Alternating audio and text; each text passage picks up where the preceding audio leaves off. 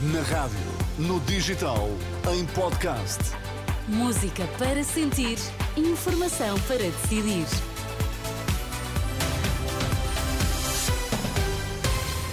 Edição das quatro para ouvir agora na Renascença. Vamos saber quais os títulos em destaque.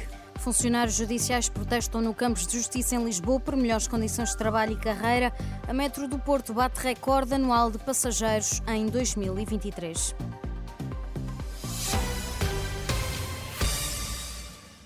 Funcionários judiciais protestam esta sexta-feira junto ao Campos de Justiça em Lisboa. Exigem melhores condições de trabalho e de carreira. A concentração coincide com uma greve ao período da manhã.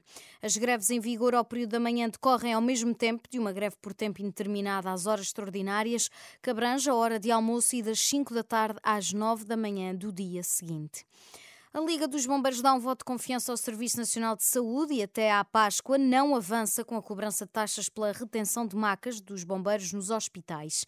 Na reunião com o INEM e a direção executiva do SNS foram apresentadas várias propostas para resolver o problema e o presidente da Liga, António Nunes, decidiu dar tempo. Se a direção executiva tem propostas para os hospitais resolverem as situações, nós temos que fazer parte da solução e não do problema. E, portanto, nós temos aqui um compromisso de que até à Páscoa nós esperamos que todos estes problemas estejam resolvidos. António Nunes, ouvido pelo jornalista Pedro Mesquita, diz que nova reunião foi marcada para março, altura em que será avaliada a aplicação das medidas agora apresentadas.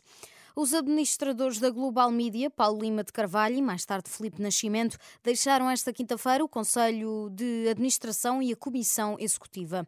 Os administrador, administradores, aliás, denunciam asfixia financeira e incumprimento de promessas que inviabilizam as condições para continuar no grupo. Na carta de renúncia de Felipe Nascimento, o ex-administrador diz sair por justa causa por não se terem cumprido objetivos que o levaram a aceitar o cargo. São já cinco as saídas da administração da Global Media no espaço de um mês. Cerca de 320 jornalistas em todo o mundo estavam presos devido à sua profissão no final do ano passado. O Comitê para a Proteção dos Jornalistas alerta para a tentativa perturbadora de sufocar vozes independentes.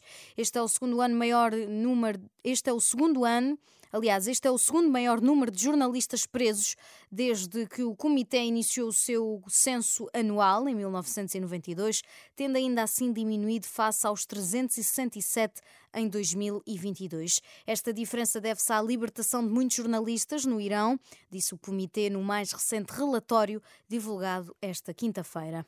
A Metro do Porto bateu o recorde absoluto de passageiros transportados em 2023. Foram 79 milhões de passageiros. Segundo a empresa, é o maior operador de transporte público da área metropolitana do Porto.